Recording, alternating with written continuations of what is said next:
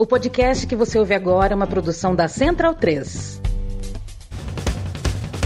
Começa agora pela Central 3, o programa para quem sabe que o futebol é muito, muito mais do que apenas um jogo. Está no ar o podcast da Trivela.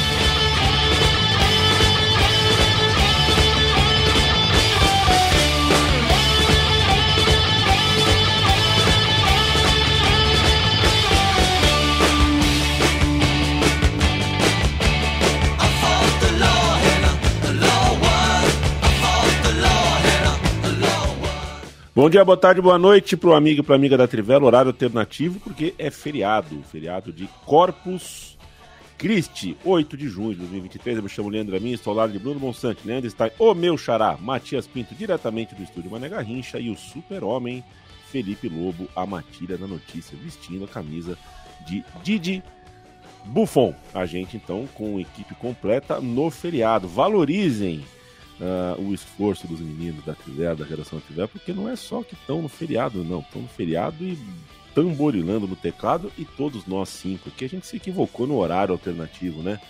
Ô polone, polonesinha chata essa. Que coisa difícil, hein? Complicado. A gente tá, a gente vai fazer o programa meio disperso aqui hoje, porque a gente tá vendo a Bia Haddad aqui, para quem tá assistindo gravado, né? A gente tá no meio do segundo set aqui. E se a Bia for em frente, a gente começa a narrar o jogo aqui, né, Bruno? Como é que tá você? Tudo bem. Você sabe narrar tênis? Sei narrar tênis. É, basicamente. Bolinha pra cá, quieto. bolinha pra lá, 15-0. Brincadeira, é, tá, gente? Tem narradores de tênis que são muito bons. Tem todo um, uma análise é. dos golpes, né, do que acontece no jogo. Não quero diminuir o trabalho de ninguém, foi só uma piada. É bom, é bom. Fazer piada é bom. Quero mandar um abraço aos amigos, Euler de Souza, Gabriel Cunha. Quando a gente tem um feriado, horário alternativo, sempre o público dá uma variada no ao vivo, né? Porque a gente que no, no dia regular às vezes não pode estar conosco. Zinho ou Danilo? Zinho. Uh, Bruno Neves, um abraço. Luiz Gustavo, Gabriel Cunha, Giovanni Lima, valeu, amante de futebol. Uh, olha só, é, o Messi é, foi jogar no Inter Miami. Eu tenho sentimentos, acho que é, é tudo epílogo, né? Sou dos que acham que depois de Argentina e França, tudo na carreira dele de fato é epílogo, ele tá certo em pensar na família. Acho que é bem legal a maneira como ele foi vocal, né? Acho que foi pro mundo deportivo, né? Que ele falou sobre. Uh, acho que deixou claro, para além da nota do Barcelona, que foi uma nota que a gente pode discutir sobre, que é a nota do Barcelona meio ressentida e tal, meio, meio passiva-agressiva, né? O Messi acho que foi claro ao dizer que cara, agora quero pensar na minha família, coisa que eu não pensei tanto assim nos últimos tempos. Mesmo assim, o Felipe Lobo, boa tarde para você. É o lanterna da Major League Soccer, é um time que é diferente da gente ver, por exemplo, uh, um time que já foi campeão da Concachamp, que já participou realmente da nossa vida. Assim, é um time absolutamente obscuro na memória do torcedor médio, da, do, do público médio de futebol aqui no Brasil, certamente na Argentina também. E é claro, a gente tem o direito de estranhar. A gente tem o direito de falar, pô, né? É... Caramba, eu poderia, mesmo numa decisão de Major League Soccer, esperar um time melhor, o último colocado, né? Uma coisa meio estranha, mas dá para entender o Messi. Lobo, como é que tá você? Salve, salve a mim, todos os amigos e todos que nos ouvem. É... é, ele escolheu a cidade, né? Ele não escolheu o time. é, é isso. Exatamente. Ele, ele, ele tem uma relação com Miami ali, ele gosta da cidade, já tem é, um apartamento lá, é, ele tem. É, ele gosta de passar férias por lá, a esposa dele, Antonella, gosta, os filhos gostam, então é, é uma escolha muito mais da cidade, né? Independente do time que, que tá lá. O time é bem fraco mesmo. É, o time que o Higuaín jogou, né? É um time novo, relativamente novo na MLS, né? Foi, é, foi criado em 2018 e só começou a jogar é, na temporada 2020 na, na MLS. É um time que tem o Beckham como um dos, dos sócios. E, bom, assim, é, ele até falou né, que a escolha não é só pelo dinheiro e tal. E eu acho importante dizer que não é só pelo dinheiro, mas é o dinheiro. Ele vai ganhar mais do que ele ganhava no Paris Saint-Germain lá, né? É, potencialmente ganhando bastante mais, até se, se as participações aí na. Ele vai ter é, assim como quem já viu o filme Air do, do, sobre a, a Nike com o Michael Jordan tal, ele vai ter algo similar, né? Ele vai ter participação em, é, assinatura da, da, da, Apple TV, porque a Major League Soccer tem uma. MLS tem uma, um acordo que é bem é, pouco usual no mundo, né? Ela tem um contrato mundial de transmissão. Normalmente você tem contratos locais, né? Então, nos Estados Unidos, na América Latina, na Europa, na Ásia. Uh, esse não, é um acordo. A Apple TV tem os direitos da, de transmissão no mundo inteiro, é, só em alguns lugares onde ela não pode, não está, que não tem transmissão, mas são poucos. Então, é, basicamente, eles estão apostando bastante que muita gente vai assinar o serviço para assistir o, o, o, Messi, né? E, e, claro, vai ter participação da Adidas também, né? O Adidas é, é patrocinadora lá, como quase, como todas as ligas né, americanas, o, o fornecedor de material esportivo é o mesmo para todas as equipes, né? E no caso é a Adidas, que é a parceira do Messi desde o início da sua carreira. Então é um acordo que ele sabe que tem potencial de render muito dinheiro, então não é pelo dinheiro, mas é também pelo dinheiro. Não é, claro, se fosse só pelo dinheiro, ele iria para a Arábia Saudita, que vai ganhar muitas vezes mais. Se especula na casa de 50 milhões de euros por ano que ele vai ganhar é, nos Estados Unidos, é, que é mais do que ele ganhava na, no, no PSG, que é, dizem que é por volta de 40 milhões o salário dele era né, no PSG. É, então, quer dizer, é um dinheiro bastante significativo, é, vai ser o maior salário da história da MLS. Para ter uma noção, o Kaká, quando foi, que era o recorde na época que ele foi, em 2015, se eu não me engano, é, ele ganhava 8 milhões e meio de dólares. Então, quer dizer, a diferença é bastante grande, né? A gente está falando de um salário bastante maior. Tem o caso do Beckham, que também era especial, ele também tinha participação em muitas coisas além do salário. Então, ele, na prática, ele ganhava bastante mais do que o salário dele. Vai ser um pouco o caso do Messi também, né? Mas é isso, a escolha dele é muito mais pessoal. E, e uma das coisas que acho que o Bonsa falou ontem, quando a gente estava conversando, ele não titubeou assim de ficar falando, não, eu vou lá para desenvolver a liga, porque é um projeto. Ele falou que quer uma vida tranquila e quer ah, morar. Isso sem dúvida. Quer jogar, quer morar em Miami pela família dele, que a prioridade da vida dele é a família dele nesse momento. Então eu não acho, tem viu, conversinha mole, né, Yamin? Nesse ponto, Esse ponto eu acho fundamental, o Lobo. Eu acho que é, é, não tratar a gente como idiota já é, nossa, algo que a gente está vendo, né, Leandro? Tá, boa tarde para você é, ter uma clareza na linguagem, falar com a gente como, como, como um público que merece respeito, um público adulto, ser claro com a gente, né? É, é algo que já me. Porque, porra, é, como ia ser triste para mim ver o cara colando, por exemplo, na Arábia Saudita para falar que a Liga da Saudi Arábia Saudita vai ser top 5 do mundo, como o Cristiano Ronaldo está querendo fazer. Me, me, o meu sentimento é que ele está me tirando de, de otário. Né? Que bom que o Messi não fez isso comigo e com a gente. Boa tarde. É, assim, foi bacana ver essa sinceridade do Messi, porque é realmente isso, né? Não, não tem muito segredo, não, não tem muito mistério para saber qual a motivação é, desses jogadores gigantescos é, não nos rumos de, sua, de suas carreiras. E tudo é válido. Assim, é uma escolha pessoal deles, eles podem, o Messi poderia pre, é, priorizar 500 milhões de euros, que enfim, eu não sei o que, que, que ele imaginaria fazer com um dinheiro desse, né, que a Arábia Saudita é, possivelmente ofereceu, não sei, se ele quisesse salvar a economia da Argentina, talvez ele conseguisse com o salário dele na Arábia Saudita, assim, seria talvez o, o grande objetivo dele para a Arábia Saudita virar um, um, herói da economia argentina. É, poderia, enfim, ter, é, ido para o Barcelona e uma engolir sapos e outra ter uma demanda esportiva sobre si também muito grande, né? Até pensando no que é essa, entre aspas, essa crise internacional do Barcelona nos últimos anos, né? Que tem uma cobrança e até tem uma cobrança sobre o Messi em relação a, a hiato em conquistas de Champions, em relação ao que foi o Real Madrid desde a última conquista de Champions do Barcelona poderia ter tido esse elo com o News Old Boys, com o clube de infância, em teoria cumprir esse sonho e, e, assim, a meu ver, se tem algo a lamentar nessa decisão do Messi é a questão do News, né? Assim, pensando não só nessa questão de elo dele com a, a própria história, mas o que seriam os jogos do campeonato argentino, né? A peregrinação enfim, todo o furor que o Messi causaria, até assim, mal comparando, me lembra uma situação dessa, assim, hipotética,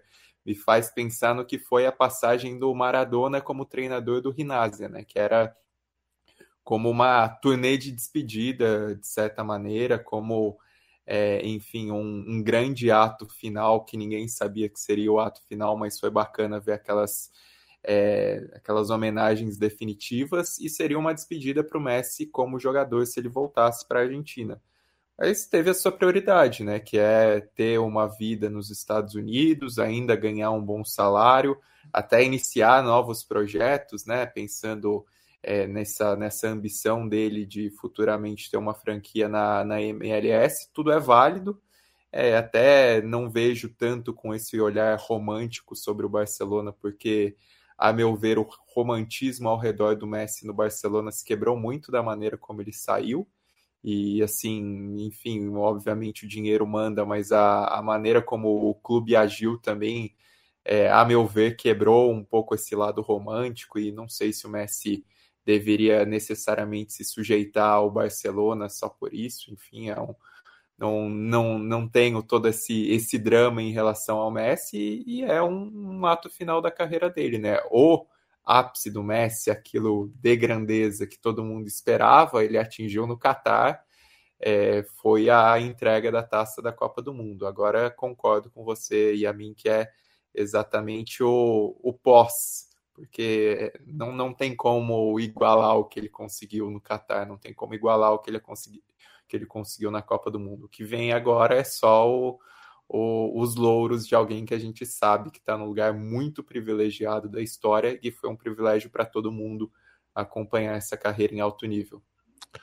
Matias Pinto, é, para a gente falar de, de Messi, o, o Stein citou a questão do nível, né? Mas o fato, fato mesmo, assim, de, de, de sair da boca do Messi, sair da boca da família do Messi, a, a mim me parece que essa coisa do Messi voltar para a Argentina sempre foi residual, conta-gota, aquela uma, uma, né, uma, uma, uma, nesguinha de água que caía de uma torneira já fechada. Assim, nunca me pareceu sequer próximo de uma possibilidade concreta. É, como que a Argentina, como que você imagina que a Argentina vai digerir essa coisa de Major League Soccer, né? Que a Argentina até está mais próxima da Major League Soccer que o Brasil. Tem mais jogadores lá, as coisas estão acontecendo mais, essa ponte, né? É, mas agora tem o Messi, agora é outra coisa. Eu acho que é, ainda vai, vai sempre existir, né, um, um, um com perdão do trocadilho, um, um messianismo, né? Um, um, é, vão sempre esperar, né, a volta do, do Messi a Rosário, né? Ele que, enfim, nunca jogou profissionalmente pelo Nil, saiu muito cedo, né? Mas é bastante identificado, né? Eu acho que um dos momentos mais simbólicos dessa relação com os leprosos foi quando da morte do Maradona, no qual ele vestiu a camisa, o mesmo modelo da camisa que o Diego também jogou né, pelo News. Diego que também não teve uma passagem brilhante é, pela equipe rosarina, né, acabou é, nem marcando gols né, na sua curta estadia ali no lado rubro-negro de Rosário. Né? Lembrando também que o, o, Messi ele começa jogando no Central Córdoba, que é a terceira força de Rosário. Né? E, e é, foi ali que ele deu os primeiros passos, mas a, é, é, um torcedor declarado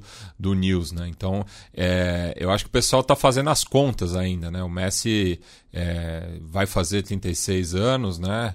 É, assinou um contrato com o Inter Miami, são dois anos. É isso?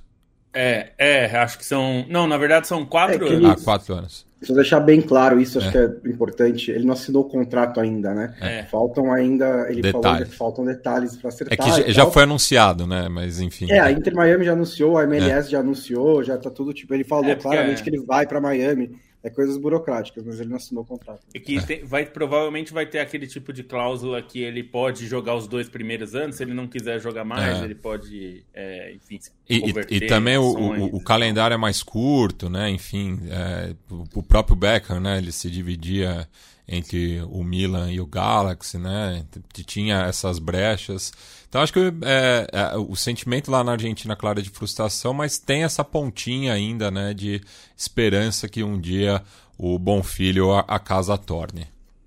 É, são as pontuações sobre o Messi. É, primeiro, além de Miami, a cidade em si, o Inter Miami foi um clube que desde que ele surgiu tinha a ideia de contratar o Messi, né? Ele se, se aproximava muito do pai Messi, do Jorge Messi, desde o começo, sempre tentando preparar ali o terreno para se um dia o Messi quisesse jogar na Major League Soccer, se um dia ele quisesse fazer esse movimento, o Inter Miami já estivesse ali próximo para recebê-lo e foi o que acabou acontecendo, né? O Messi tinha três possibilidades e ele escolheu assim, digamos que meio que a, a um meio termo, né? Que não é só pelo dinheiro, mas é um bom dinheiro e que também o tira do futebol mais competitivo. Pelo que eu entendi, eu acho que essa parte é importante. Pelo que eu entendi da entrevista dele, ele simplesmente não confia mais no Barcelona e não confia na, na, em La Liga. Se o Barcelona virasse para ele e falasse: tá bom, Messi, a gente vai acertar agora, assinar agora, eu registro seu contrato na quinta-feira ele assinava com o Barcelona. Mas o Barcelona não pode fazer isso ainda, porque tem aquelas restrições de La Liga. La Liga aprovou o plano do Barcelona de viabilidade. O Barcelona provavelmente vai ter um mercado mais tranquilo, mas ainda tem coisas a serem feitas, né? Tem outros contratos que estão na fila para serem registrados, novo contrato do Gavi. É, então tem jogadores que precisam sair da, da, da, folha salarial ainda, como o Busquets e o Jordi Alba. Então tem coisas para serem feitas. La Liga disse que daria, mas o Messi simplesmente não acredita e não quer passar semanas de incerteza para depois se ver na mesma situação que se viu dois anos atrás, quando ele de repente teve que pegar a trouxa e sair correndo para Paris. E aí, uma vez sem o Barcelona na mesa, e depois de dois anos, também é bom pontuar, que ele descreveu como muito difíceis em Paris, é, do ponto de vista pessoal, ele não gostou da estadia dele em Paris, é, não falou diretamente do PSG, mas não a experiência não foi agradável para o Messi. Ele se sentiu afastado da vida familiar, se sentiu afastado da criação dos filhos. É, ele decidiu que a prioridade, se não desse para voltar para o Barcelona, que era o que todo mundo queria, inclusive a família, né? Porque eles gostam muito de Barcelona. Messi disse que quando acabar a carreira ele vai morar em Barcelona. É, ele escolheu deixar a competitividade pra, de lado, é, sair um pouco dos holofotes, sair da pressão e ter uma vida mais tranquila, que é absolutamente legítimo. E ele vai ter isso na Major League Soccer. Né? Major League Soccer é uma liga que ele consegue né, dominar aí com 50% de capacidade. É, o que eu acho importante também é que esse movimento do Messi marca o fim de uma era, né?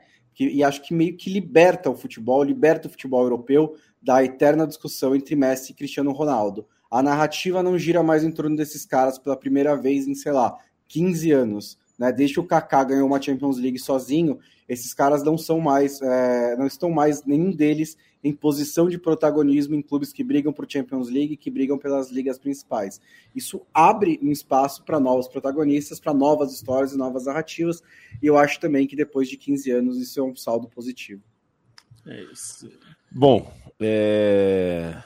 A gente podia falar que queria o Messi no, na Real Sociedade, que tem um time legal, no Borussia Dortmund, no Wolfsburg, na Fiorentina, no Yokohama Marinos, no, no News Old Boys, no Palmeiras, no México, em qualquer lugar. O fato é que a gente tem mais é que bancar, depois de tudo que o Messi deu pra gente nos últimos anos e na Copa do Mundo específico, tem mais é que bancar. Messi, vá ser, vá fazer, vá fazer o que, o que a tua família, o que você entende que vai ser bom para a tua família, vá ser feliz.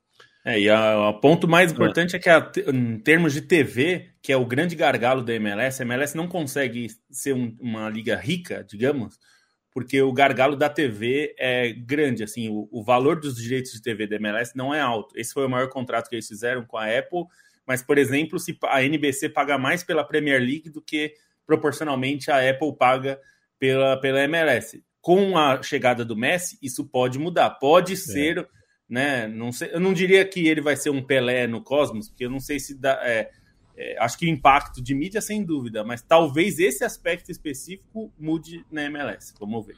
E, e só uma outra questão envolvendo futebol norte-americano, porque mudou o formato né, da Conca Champions, né? Agora vai ser mata-mata e volta o nome original, né? Copa dos Campeões da CONCACAF.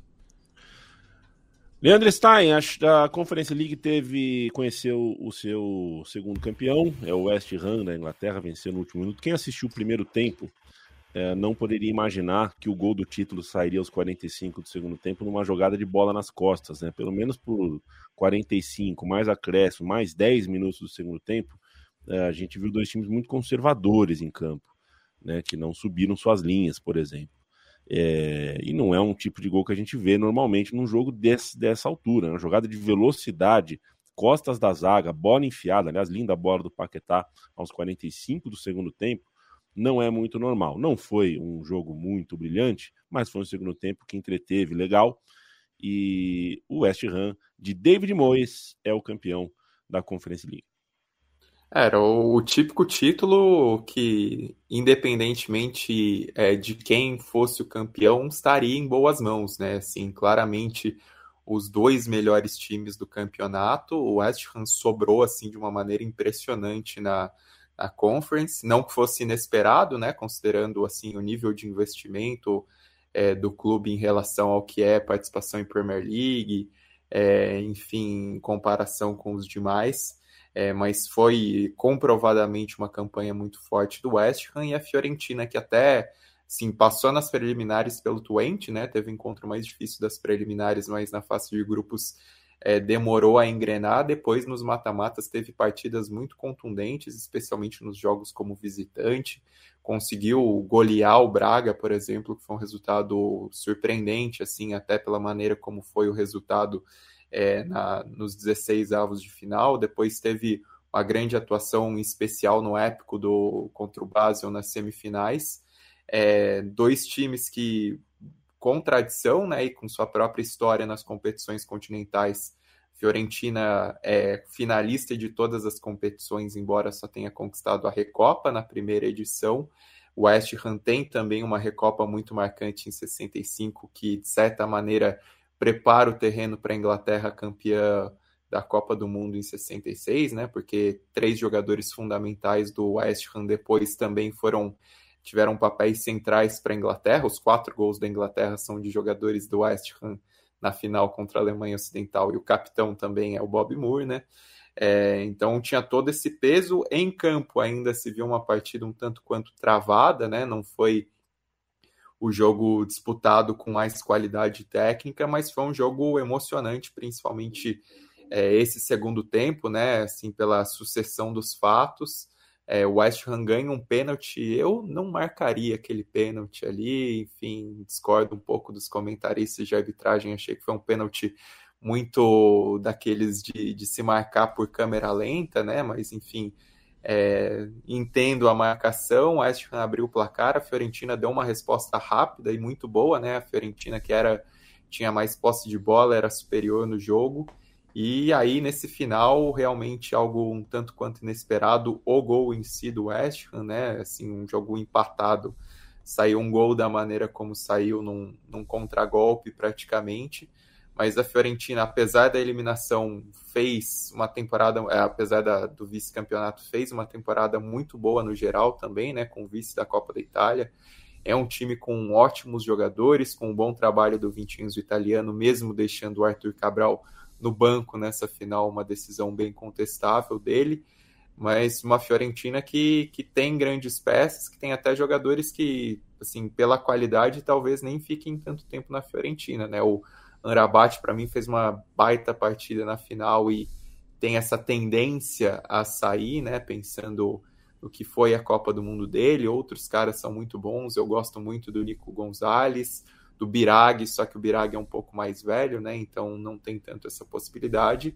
E o West também compensa o investimento, né? Foi uma temporada em que o time gastou bastante, buscou reforços, não correspondeu na Premier League, mas na Conference teve um pouco essa identidade continental, né, que é algo um mérito do David Moyes de ter resgatado já na campanha até as semifinais da última Liga Europa, quando perdeu para o Frankfurt. Agora dessa vez também na Conference.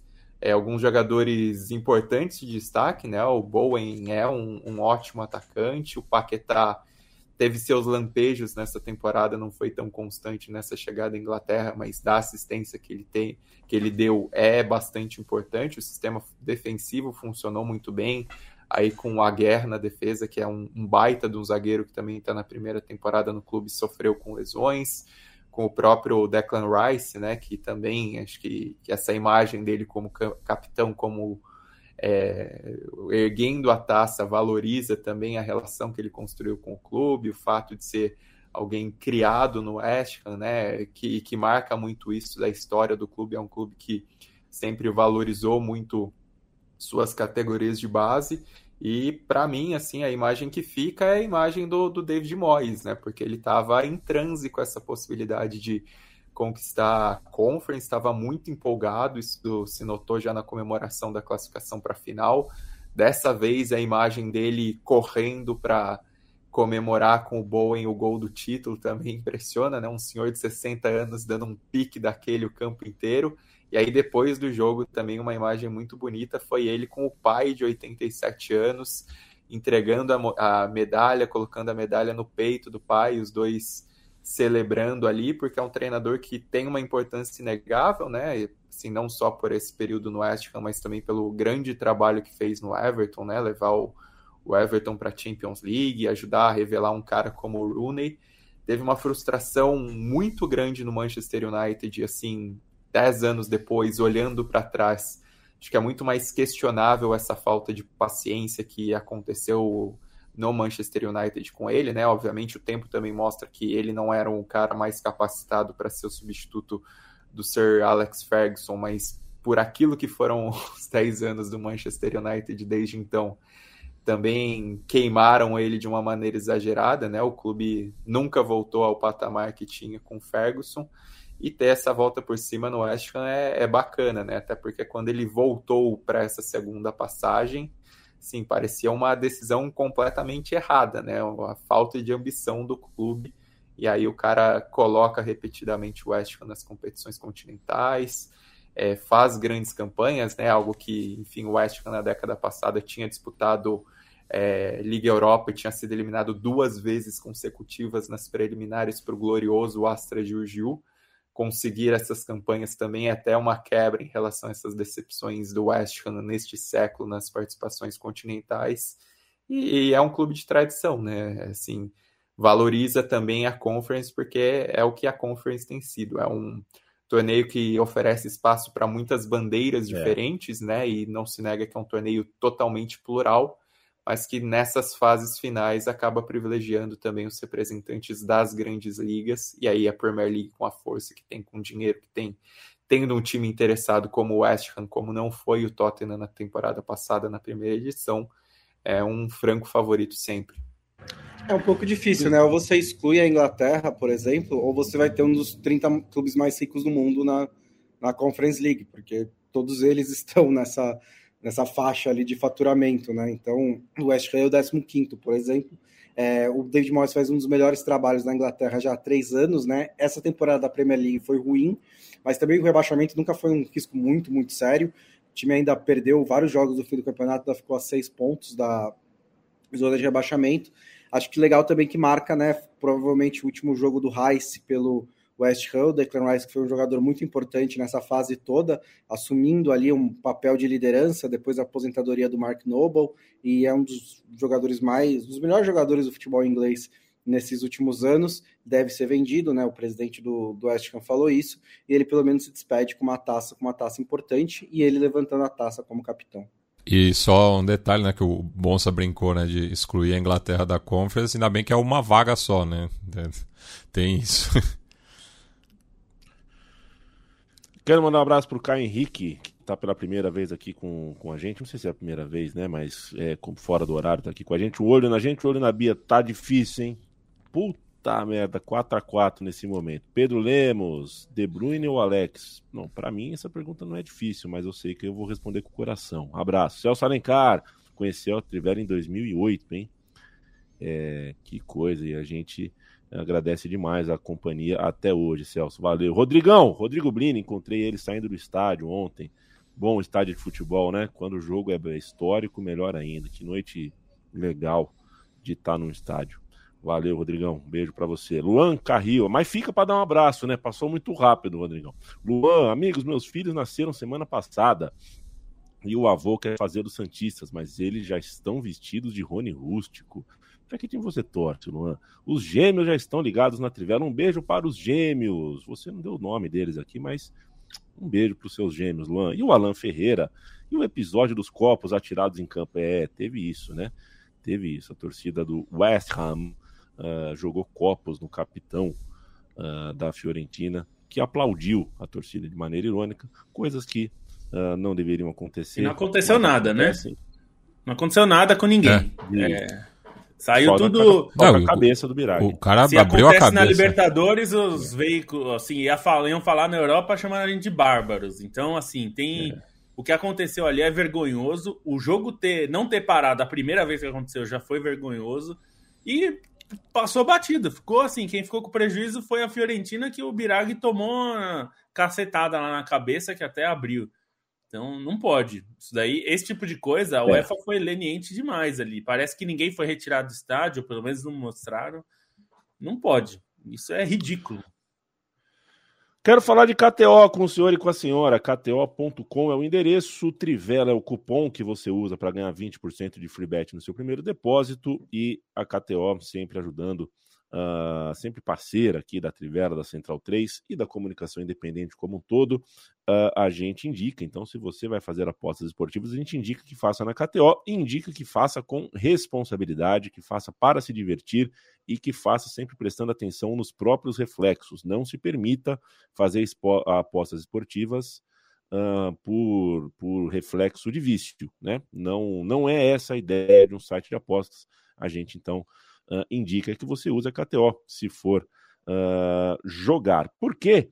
A KTO, além de tudo isso que eu já citei, tem modalidades muito criativas, como, a, como as KTOs, por exemplo, tem a Malandrinha, que é outra maneira autoral de aposta esportiva da KTO, e toda quinta-feira você tem um motivo a mais para apostar por lá. O bom seu Felipe Lobo fuçam no site e trazem três dicas cada um para você faturar uma moeda. Começa contigo, Bruno Bonsante.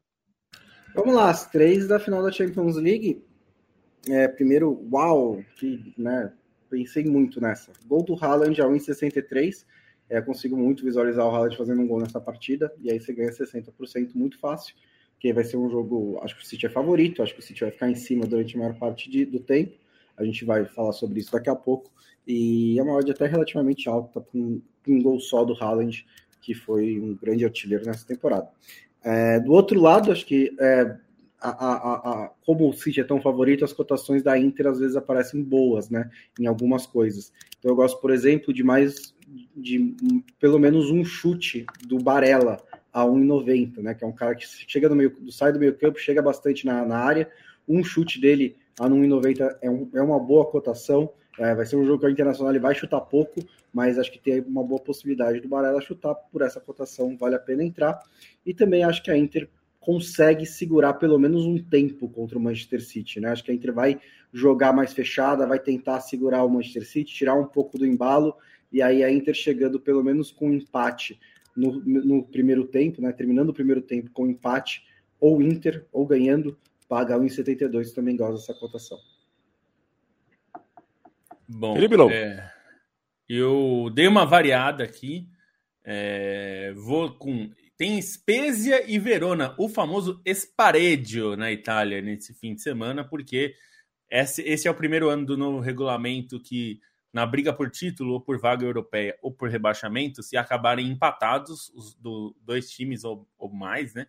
É, aí é, é vai para definição em jogo extra. Então, Spezia e Verona vão decidir quem fica na Série A. É, aqui eu vou fazer uma aposta amiga do Biratã, hein? Que o Spezia também não tem jogado nada, mas enfim. É, vitória do Verona, mas empate devolve a aposta para você não ficar um pouquinho coberto. 1,77. Acho que o Verona é um pouquinho melhor que o Spezia, mas não muito, né? Tanto que ficaram empatados. É, vai ser no domingo esse jogo. Então, quem puder, fica de olho, porque Sparedio é sempre loucura completa. É, Manchester City Inter, eu vou fazer uma aposta conservadora, porque eu também eu tenho como política aí a minha, eu nunca aposto contra o time que eu torço. Nesse caso, como eu torço para Inter, eu nunca aposto com. Então eu sabia que o bom ia trazer as cotações que são as recomendadas, mas são as eu não faço, eu não vou recomendar algo que eu não vou apostar.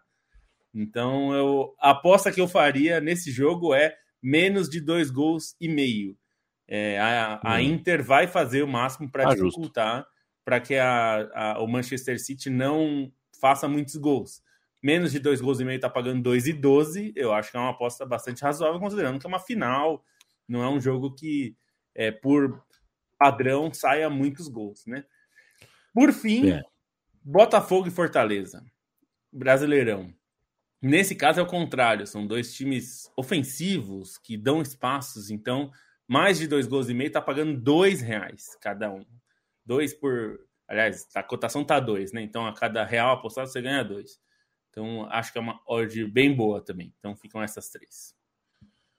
E um abraço para o time, os amigos e as amigas da KTO. Saibam vocês que ontem no estádio de futebol onde eu estava, é, eu vi gente no intervalo do jogo abrindo no celular o site da KTO. O Palmeiras perdia por 2 a 0 e tem torcedor que, quando está em boa fase, né? O torcedor fala: opa, 2 a 0 contra, vou apostar na virada sim eu Senhor. Fui, eu fui, eu fui cauteloso, mas eu apostei também. Eu peguei umas outras é. coisas ali, mas levei um dinheirinho pra virada do Palmeiras. Também. É, mas isso aí, até um amigo nosso corintiano, que é o Borgo, colocou no intervalo, ele falou: quem é das apostas, se não apostar no, no Palmeiras virar esse jogo aí, é maluco. Outro amigo um nosso, que é o pro... Popo, ganhou o ingresso da, da Taylor Swift, né, na virada do. Um beijo pro Borgo, um beijo pro André Ruoco, um beijo pros gêmeos Bento e Ravi. É, o pai palmeirense, claro. Valeu demais. E um beijo para todo o time da KTO. Vamos falar de final do Champions League. Matias Pinto, um time inglês e um time de Milão se encontram em Istambul. Você já viu esse filme? Já, e foi a, a, a final mais emocionante da história, né? É, 18 anos depois aí, né, temos Istambul é, como palco novamente da decisão da Champions League, né? Depois de alguns adiamentos, né? Por conta da pandemia, enfim, questões políticas também. Vamos combinar que não é o melhor momento, né? Para Istambul receber essa decisão, é, falando politicamente, né? E tem sempre esse risco também, né?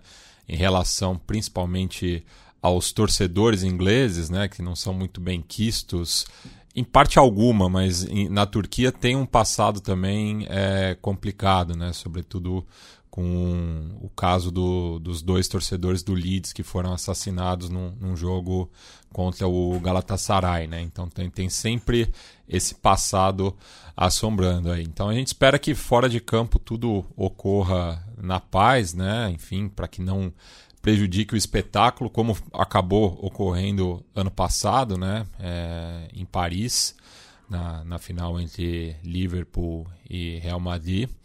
É, mas é, é, o grande momento do ano, né? Acho que é um, o final de semana mais interessante do, do futebol de clubes e estamos aí na, na expectativa é, para que seja um bom jogo, né? Enfim, eu espero que a Inter consiga neutralizar as ações ofensivas do Manchester City para que a gente tenha um jogo interessante.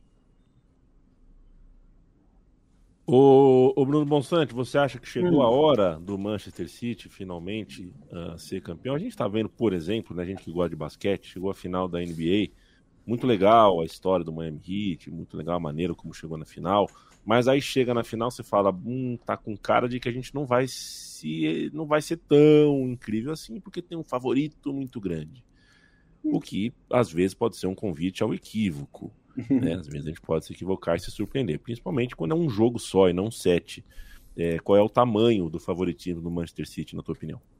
Olha, é uma boa analogia, viu, é, é, com, com o Miami Heat e o Denver Nuggets na final da NBA, porque foi, é um pouco isso, assim, assim, não é que o, a Inter de Milão não teve que é, operar nenhum milagre, que nem o Miami Heat, para chegar na final da Champions League, né? Ela pegou um lado da chave que permitia que ela chegasse, ela eliminou é, o Milan, eliminou acho, Porto e o Benfica, né? Foi isso? Teve um caminho né, favorável para chegar na final da Champions League e chegou. É, assim, é, é, é uma, traje, uma, uma trajetória da Inter, é um é um, uma reconstrução da Inter, né? Que durou uns 13 anos, né? Desde a, da, da, do título europeu de 2009, 2010 com o Mourinho, passou por muita coisa desde então, né? O Máximo Moratti saiu do clube, mudou de mãos algumas vezes, demorou para encontrar um bom projeto esportivo, deu uma guinada com o Antônio Conte e agora está tentando dar essa sequência sem depender de uma figura forte como Conte com o Simone Inzaghi. Acho interessante que durante muitos momentos dessa passada, dessa temporada da, do futebol europeu, não parecia que a Inter teria uma temporada tão boa, né? Eu cheguei, lembro, cheguei a discutir com o Lobo que o Inzaghi provavelmente seria demitido no fim da temporada. Agora acho que isso é um pouco mais difícil, que ele ganhou a Copa da Itália, ele chegou se classificou com tranquilidade na Champions League, para a Champions League pelo Campeonato Italiano e chegou numa final eliminando o Milan. Então, meio que é difícil de você pedir mais da Inter. É, e, assim, é, para ganhar esse jogo, a Inter vai precisar sofrer muito, vai precisar defender excepcionalmente bem e vai precisar que os seus principais jogadores, né, principalmente o Lautaro, é, ou o Lukaku ou o Seco, dependendo de quem jogar ao lado dele, caras como o Barella que vem do meio campo, uma bola parada do Salianoglu, aproveitem as poucas oportunidades que vai ter. Eu acho que vai ser bem assim a dinâmica desse jogo e a possibilidade da Inter ganhar. Isso posto, eu acho que chegou a hora do Manchester City, né?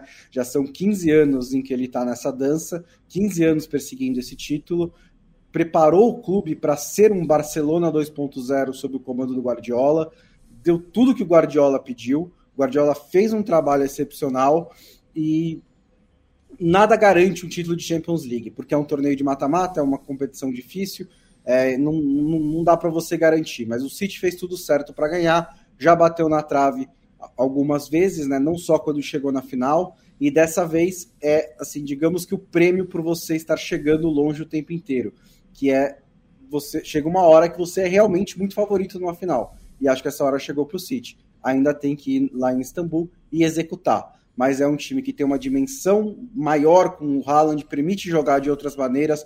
Eu acho que é o time mais completo que o Guardiola já montou no City e acho que tem totais condições de ganhar esse título.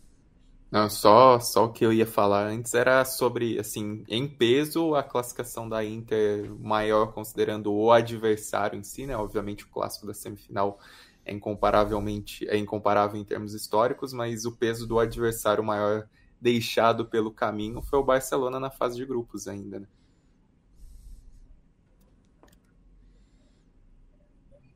Exato, é, é, é que a Bia tá impressionante aqui, você me desculpa, viu, Leandro? Ela não desiste, né? Ela não desiste. Não, é impressionante, a Bia é, é muito impressionante. É impressionante, é impressionante. Agora. Ela vai fazer a Svion ter que suar sangue para ganhar dela. É, agora tá faltando falar. Já ouvi a voz de vocês três, Bonsa Matias Stein, sobre a final da Champions. Não a sua, Felipe Lobo. Quero saber do que, que você quer falar. Por exemplo, a gente tem no roteiro aqui é, a, a, influência interista dentro do City, né? Essa era do City tem Roberto Mantini, Patrick Vieira, Mário Balotelli, né? É, isso é, é, é, algo legal. O que, que a gente dá para o que dá para a gente falar sobre, uh, enfim, o que emaranha as histórias desses dois finalistas uh, que a gente vai encontrar no sábado, né? É sábado, quatro da tarde, o jogo é isso? Isso. Isso mesmo. No sábado, às quatro da tarde. Quatro da tarde, horário de Brasília. É, então o Mantini foi o técnico daquele do milagre, né? Do o título inglês, depois quebrando o jejum, né? Aquele gol do Agüero tudo mais. O, o técnico era o Roberto Mantini. O, o Balotelli participa da jogada, é ele que dá o passe para o Agüero, né? Fazer o gol. Foi talvez o melhor momento dele no City. É, ele até teve bons momentos no City, mas aquele ele foi decisivo, né? A, a, Discord, eu acho que o, o, melhor momento dele foi o clássico, né? Nessa ah, o 6x1, né? 6x1, é. É verdade, que é o Why Always Me, né? A é. camiseta. É, é verdade. É que esse momento foi um momento bem decisivo para ele e, e, é, e tem o Vieira, que, enfim, tinha vindo da Inter, participou ali dessa reconstrução do City rumo a se tornar uma potência.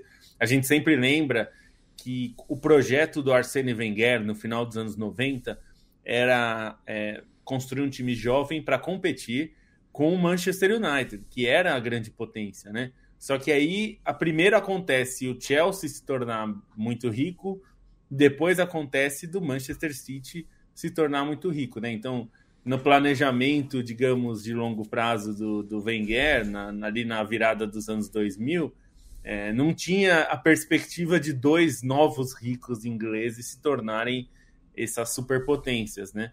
E ainda teve o Tottenham, que não virou um time super rico, mas conseguiu se reorganizar para voltar a brigar pelas primeiras posições. É, e essa e, e, é isso, o, o City está no seu ápice do, do, desse desenvolvimento, né? Assim, a gente viu o Chelsea passar por isso. O Chelsea que estava muito mais perto do que o Manchester City, né? Se a gente pensar que o Chelsea foi comprado com o time já frequentando as primeiras posições na tabela da Premier League, Manchester City não, né? Foi, contra... foi comprado quando estava bem no meio da tabela. Não era um time que brigava para ir para a Champions League, né? É, então, o processo no, Manchester City até foi mais difícil, porque o Abramovich compra o Chelsea com o Chelsea na Champions League, né?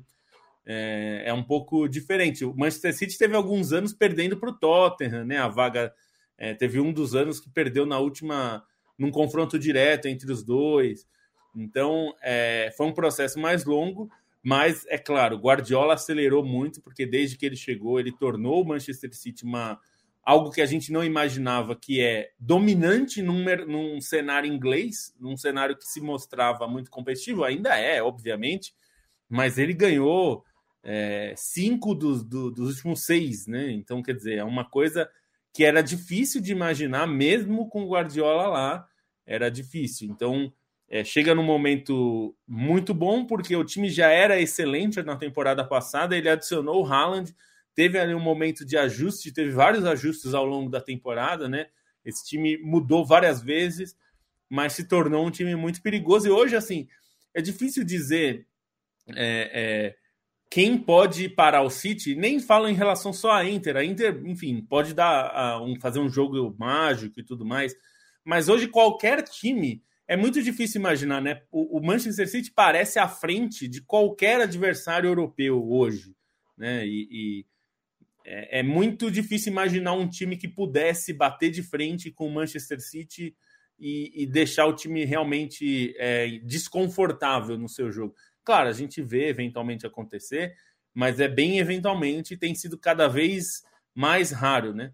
Então, é, eu acho que a, a, Inter vai precisar fazer dos seus melhores jogos, é. ter uma atuação excelente. Eu acho até que não vai ficar só se defendendo. Até o, o, o Arrigo Sacchi falou uma coisa que é importante, que a Inter defende com cinco jogadores, né? Porque os dois alas retornam para formar uma linha de cinco. E o, o, Manchester City só mantém um jogador espetado, né? Os outros é, se movimentam muito. Então a, é, pode ser que a Inter acabe sofrendo no meio campo, se não adiantar um jogador para fazer, por exemplo, uma aproximação no De Bruyne, no, no Gundogan. Então, a, acho que essa é uma chave para a Inter mesmo. Se deixar três zagueiros com o Haaland, é, o Manchester City vai atropelar no meio-campo e aí não vai ter Barella, não vai ter Charlianoglu que resolva, vai precisar de mais. Então, acho que a, a, a chave tática do jogo, para mim, vai ser essa. Para impedir que o Manchester City atropele no meio-campo e aí ganhe com facilidade, é como equilibrar isso. É, o grande, é, o grande trunfo do Manchester City quando ele foi comprado era o estádio novo, né? A cidade da cidade de Manchester, que foi construído é, no, no, começo do século, e a região, né? Estar ali na região de Manchester, Liverpool, que é a segunda região mais importante do futebol inglês, é, e uma torcida que estava muito carente, né? Então, meio que qualquer coisa que você fizesse, eles iam achar bom. E acho que a importância do Mancini, que foi um técnico que começa bem na Fiorentina, começa bem na Lazio, né? Chega na Inter, no momento de dominância do, da Juventus, mas aí veio o Calciopoli, a Juventus é, é rebaixada, e aí o segundo ano do Mancini vira título para o Mancini, o primeiro de três seguidos, que ele conquista com, com sobras do futebol italiano antes de ser demitido, aí vem o Mourinho. Eu acho que ele chega no Manchester City para ensinar o Manchester City a vencer, né? Ele é um treinador que tinha essa mentalidade muito vencedora, ele era até tido como retranqueiro né, naquela época, né? era daqueles, aquela, aquele estereótipo de treinador italiano pragmático, é, mas o título inglês que ele conquista é com 93 gols, só um a menos do que o atual Manchester City do Guardiola fez. Então era um, um técnico que também saía, sabia atacar. É, e apesar de ter toda essa importância, ele ainda não fez um bom tra um trabalho muito bom no Manchester City, né? No geral, assim, ele está muito marcado na história do City pelo título do Milagre, pelo título da Copa da Inglaterra no ano anterior, que quebrou um jejum enorme né, da, da, do, do Manchester City, jejum de 35 anos mas ele nunca deu realmente uma cara para o time, né? Ainda era um time que parecia depender muito de individualidades. Mas ainda assim, a sua importância é enorme. Ele é o único treinador do City que ganhou um título inglês contra o Alex Ferguson, né? Isso não é algo que ninguém mais pode dizer e também não é algo pequeno. Mas é, a, a, o Manchester City deu, bebeu um pouquinho da fonte daquela internacional no seu começo de tempo, de, começo de, de era dourada, né? Começo de altos investimentos e é curioso que agora seja a Inter o último obstáculo que separa do título da Champions League. Trivela.com.br é o endereço. Você pré né, prévia de jogo, pós-jogo, leia a Trivela, porque é material brutal uh, de pesquisa, de apuração, de pré e de pós-jogo. E o podcast da Trivela estará a postos à disposição da final da Champions League, o grande momento do futebol europeu em cada temporada. Enquanto isso, Matias Pinto, na América do Sul, a gente tem uma semana Comebol, né? A famosa semana em que a Comebol tenta encontrar 32 árbitros e 64 bandeirinhas e 128 uh, ah, consultores de VAR para dar conta de tanto jogo. É, entre esses jogos todos, alguns são piores, alguns são melhores. O fato é que a gente tem aqui no olhar do Brasil, é, eu acho, enfim, é muito problemático é muito problemática a relação que o Corinthians tem com essa competição, mais uma vez eliminado de maneira decepcionante, antes mesmo da última rodada, e sem mostrar uh, que não, não, chegou perto de se classificar, né? E foi derrotado ontem de maneira categórica para o Del Valle e está fora, né? Não vai passar de fase na Libertadores. Por outro lado, o seu maior rival consegue uma vitória que é, é simbólica desse momento, né? O Palmeiras uh, perdendo por 2 a 0 no intervalo não parece muito preocupado com as suas possibilidades de empatar e de virar o jogo, e de fato consegue. Que tal para você a semana da Libertadores? É, o Corinthians eliminado num, num grupo é, bastante acessível, assim, né? É, vamos combinar. O Argentino Júnior é, perdeu peças importantes, né? O próprio Vera, que veio para o Corinthians, né? É, é, é um time que tem tradição em revelação de jogadores, tem uma base, enfim mas não vinha fazendo um, um, grande campeonato argentino, né? Acabou justamente apostando suas fichas na Libertadores quando cons conseguiu um resultado de cara, né? Uma vitória contra o Independente Del Valle, atual campeão da Sul-Americana. Mas o Corinthians é, paga pela falta de planejamento, né? De pensar que o, o time que tinha terminado ano passado seria o suficiente para os desafios que viriam e na, na, nas escolhas equivocadas é, de treinadores, né? Está no terceiro treinador já no ano que não mostra é, muito repertório, né? Enfim, com, a, com as peças que tem, acaba o Corinthians tem bons jogadores, né? Tem bons valores mas não consegue é, jogar bem de forma regular e acaba tendo essa eliminação. A primeira na fase de grupos, lembrando que já foi eliminado duas vezes na pré-Libertadores, mas na, sempre é, que chegou à fase de grupos avançava. Essa é a primeira eliminação e vai deixar algumas interrogações é, ali no Parque São Jorge, em Itaquera, pensando que é, briga agora né, contra o Liverpool do Uruguai é, até pela vaga na Sul-Americana, né? Precisa é, de um empate, no mínimo, jogando em casa, mas não vem jogando bem é, na arena, né? nessa edição da Libertadores, então é, precisa fazer mais, né? Até porque o, o Liverpool é, também já, já conseguiu alguns resultados, né? Enfim, é, então não pode subestimar também a equipe uruguaia. O Corinthians não se deu uma chance de se classificar, né? Ele começou a bagunça bem na hora da fase de grupos da Libertadores.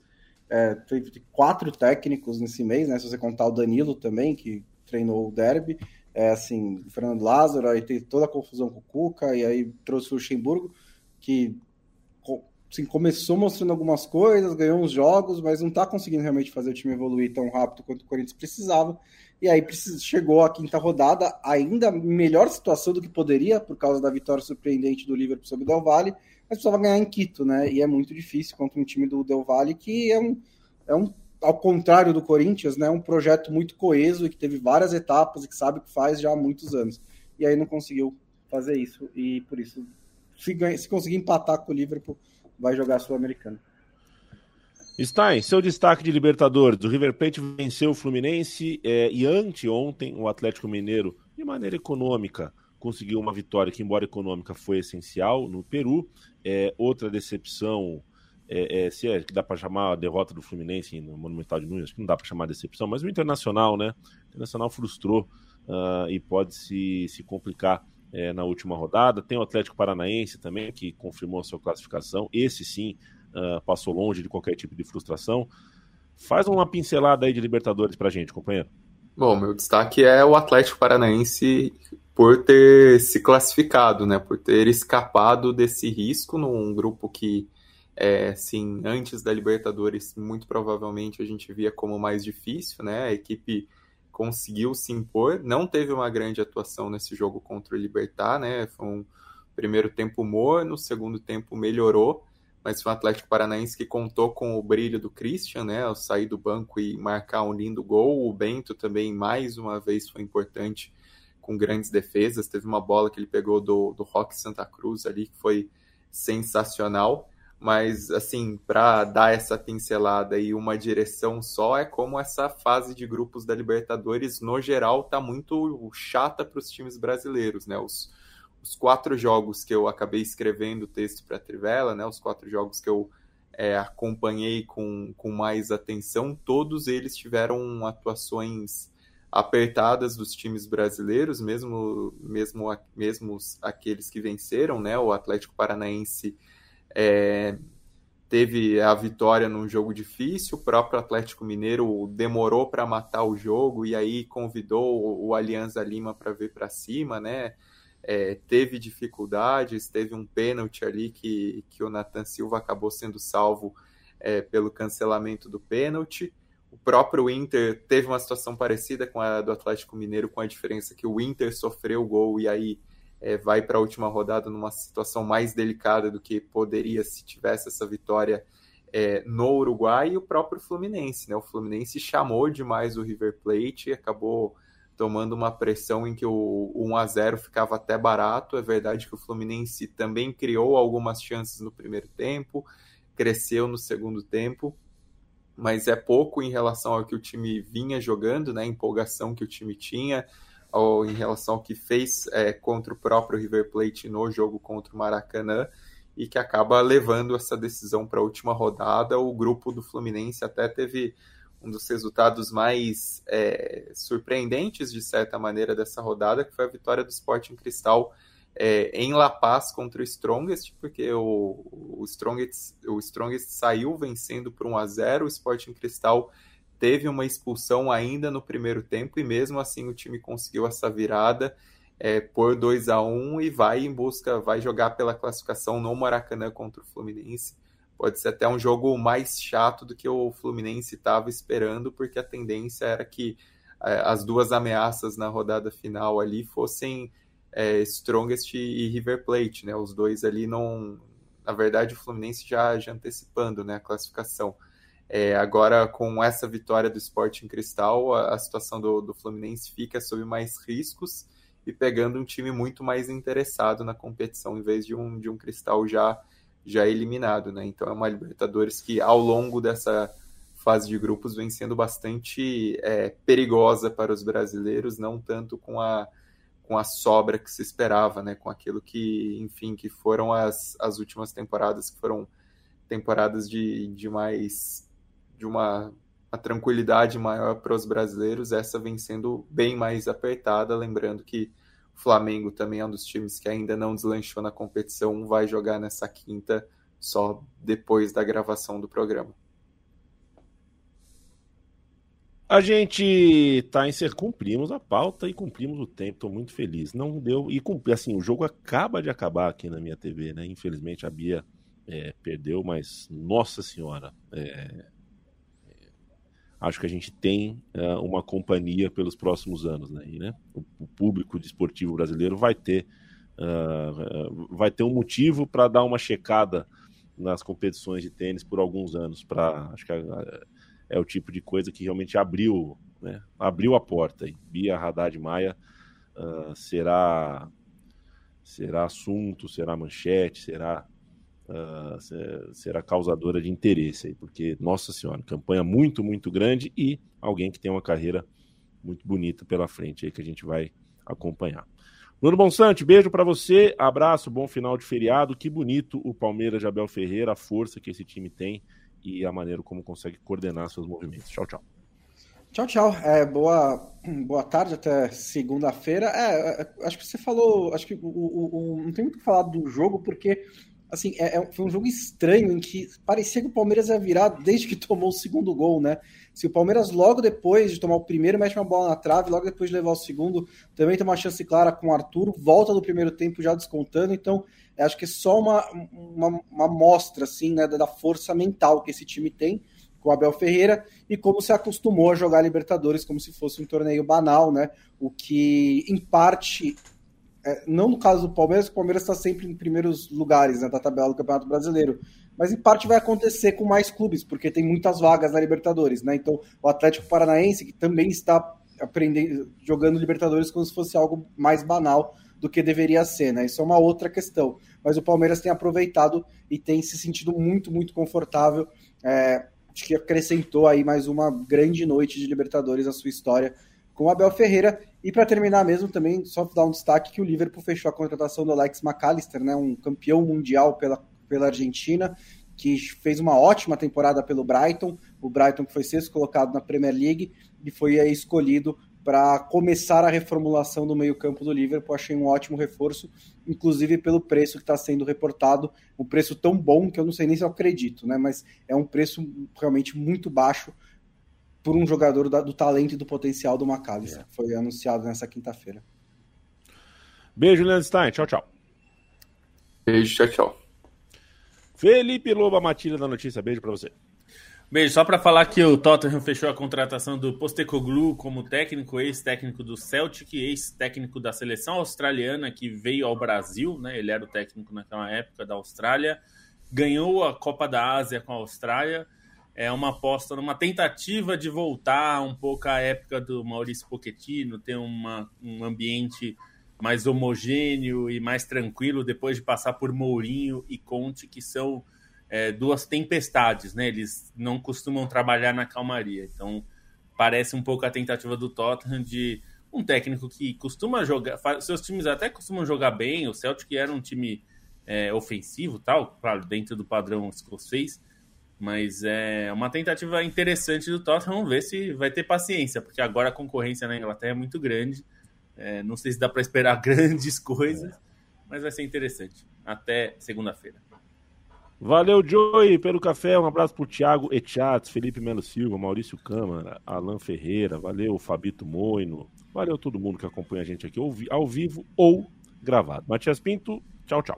Uruguai vai ganhando de 1 a 0 de Israel pela semifinal do Mundial Sub-20, podendo voltar a uma decisão depois de 26 anos, quando foi derrotado pela Argentina no Mundial disputado na Malásia, né, que revelou é, Nico Oliveira, Tieng Morales, é, Pablo Garcia, entre outros. Né? Então é, a Celeste vem fazendo aí uma competição muito consistente é, e é, representa né, a América do Sul ainda, o único representante vivo da Comembol nessa competição. Até sábado, né? Sábado, é verdade. Sábado. Final de Champions League. Estaremos aqui uh, para falar uh, logo assim que acabar o jogo. Se prepare aí, se, se, se programe. Terminando a final, a gente tem o que conversar com você sobre uh, a partida. Tchau, tchau, gente. Até mais.